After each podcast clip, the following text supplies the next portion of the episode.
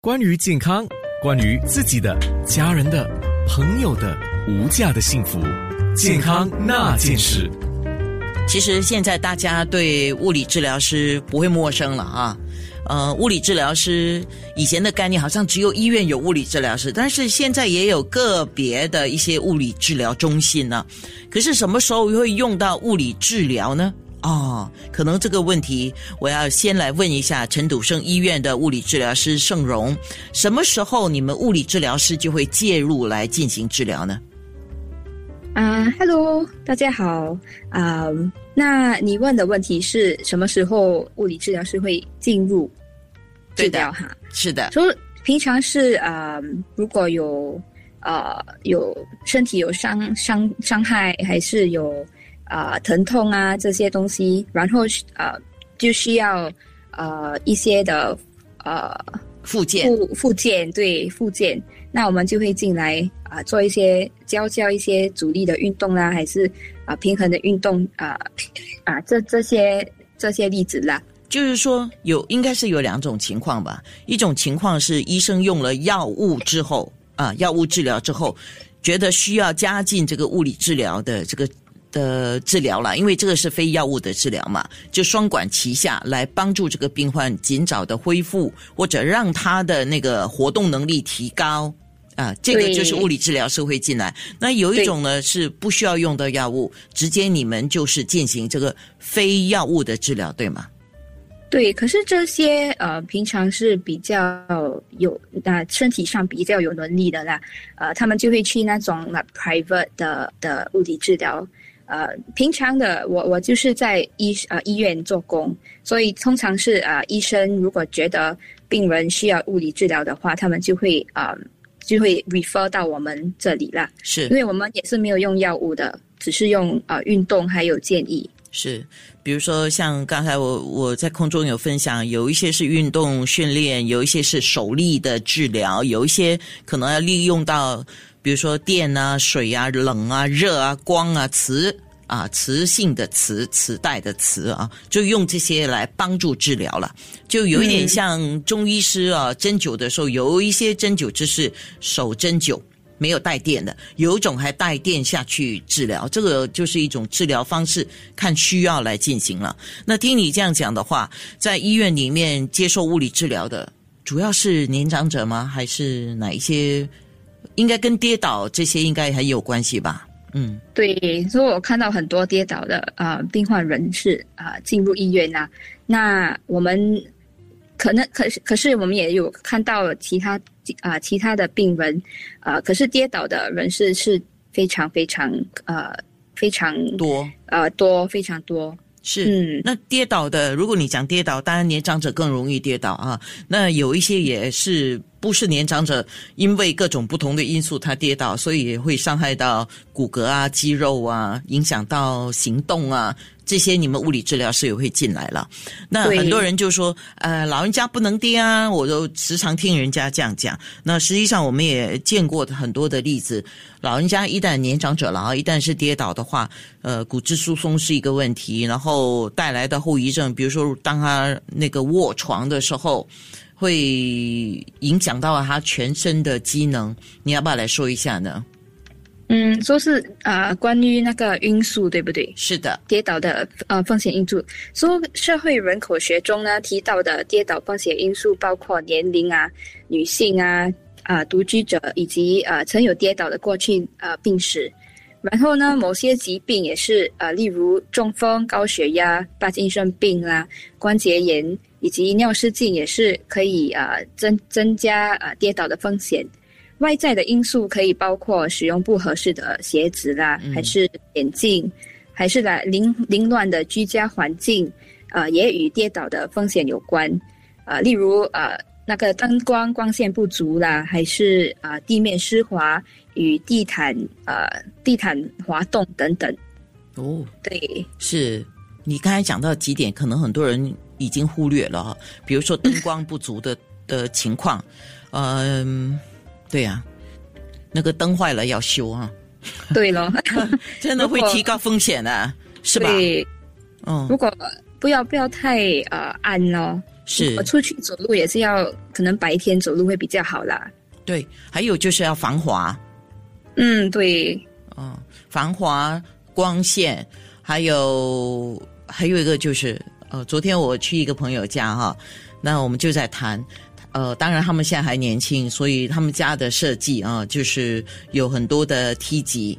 那很多梯级来讲，对于相对年轻的人来讲不是一个障碍，可是对年长者来讲，那个就会增加呃跌倒的风险。对，当然当然是要看他们有有没有力啦。哦，你你的意思就是说，他有没有那个肌耐力，就是他有没有肌肉能够平衡力量来帮助他们做出一个反应了嗯，对，？OK，好，那所以当物理治疗师一进来介入的话，哈，就当然希望病患呃需要帮助的人能够锻炼啊。那锻炼的话，他是在哪一方面来帮助一些？呃，患者需要这个锻炼来帮助他们重新建立肌肉，还是这个锻炼是如何来防止跌倒这个事情呢？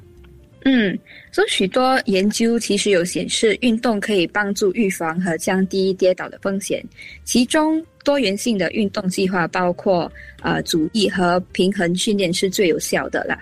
所以这些呃这些方面的训练呃最有效减少呃跌倒的风险和发生率，因为尤其是有利于那些跌倒风险比较高的老年。啊、那你会问啊，可能会问阻力训练就是什么呢？呃，阻力训练就是一种对抗阻力的运动啦，主要的目的是训练人体的肌肉。刚才你所说的啦，说我们可以用不同的方法来进行阻力训练，例如利用阻力带那种 resistance band，呃，装满的水壶呢，还是自己的体重。呃，平衡训练呢，就可以增强维持各个动作或姿势稳定状态的能力。比如呢，呃，利用平衡板那 balance board 啦，还是在道上步行那种 balance beam，可是这个是比较有挑战的啦。还有身体移位的运运动等来训练。嗯，说、啊，太极拳呢也是一种可能有有一种有有效的预防跌倒的运动啦。啊，因为它可以增强老年人的平衡和呃协调性。哦，协调、嗯对，就我们的手脚要协调，脑袋也要跟手脚协调，这个这个是一个很关键的啊。那平衡也是很重要。像我，我说实话哈，你讲了你会笑、哦，我小时候很容易跌倒，就是因为我的平衡感不好。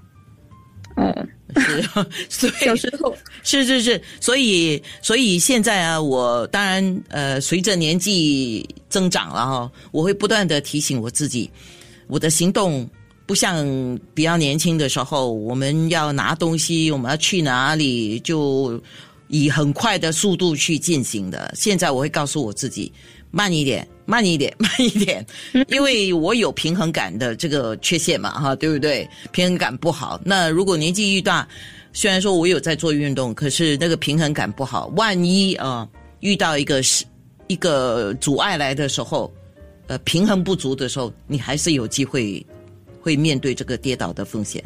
嗯，对，那就你自己所说的啦，慢一点，这样子会比较比较安全哦。慢一点哈。健康那件事，关于健康，关于自己的、家人的、朋友的无价的幸福，健康那件事。健康那件事，我们今天说的就是，主要是针对一些呃，比如说年长者啊，容易跌倒啊，怎么样来，呃，就是帮助他们呐、增加一点这个肌肉的力量，或者是注意一下怎么样的因素、危险因素，就像刚才我们讲的，呃，比如说是不是有障碍物啦，呃，滑啦，灯光的关系啦，还有什么哈？盛荣，我一下子忘了，你刚才提了好几样还有呃病例啊，啊。呃跌倒的的的，还有鞋子啊、嗯眼镜啊，是啊、对，好，那呃，刚才我们在面部直播有示范了几个动作，包括了坐着的、靠墙俯卧撑，还有脚跟抬高。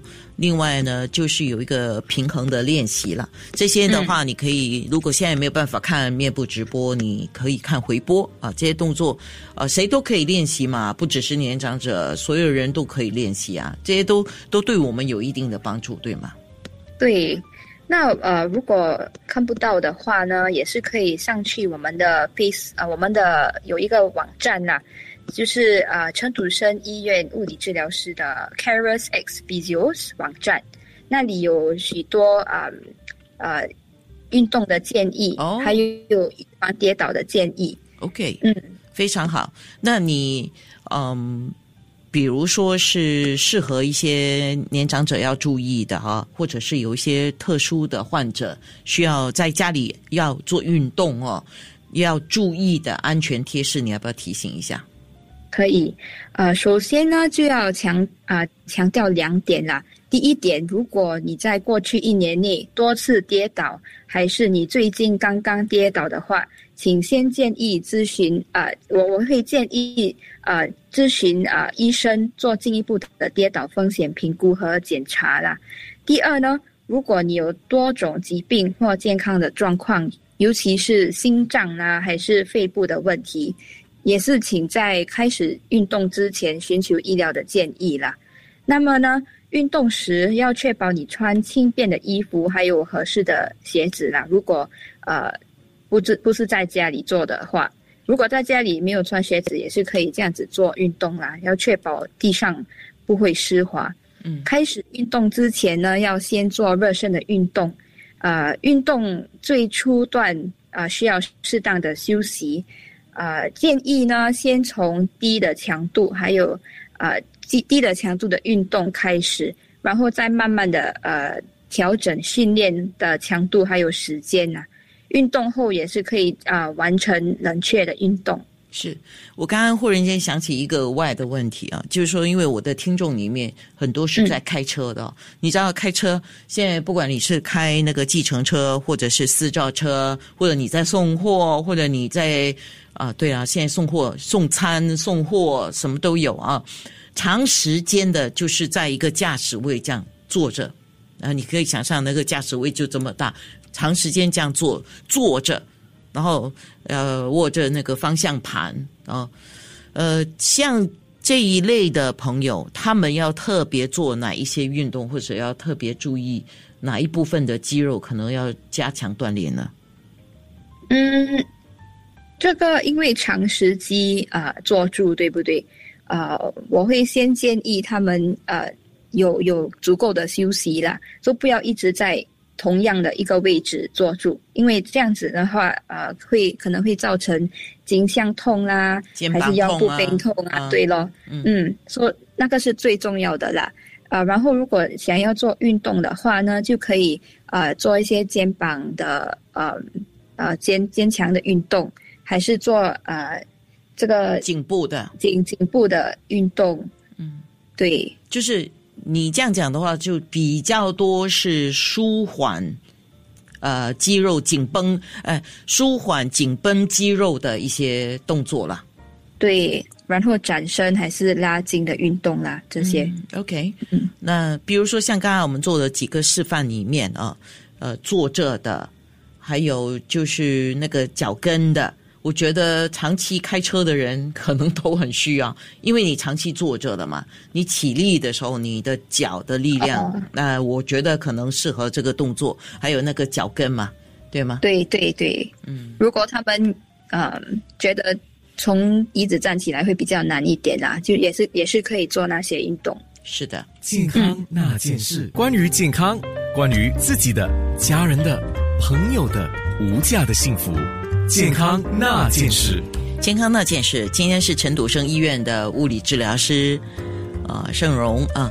那我们就要说，物理治疗，呃，它是有阶段性也有长期性的嘛？怎么样的情况是阶段性？什么样的情况是长期性的呢？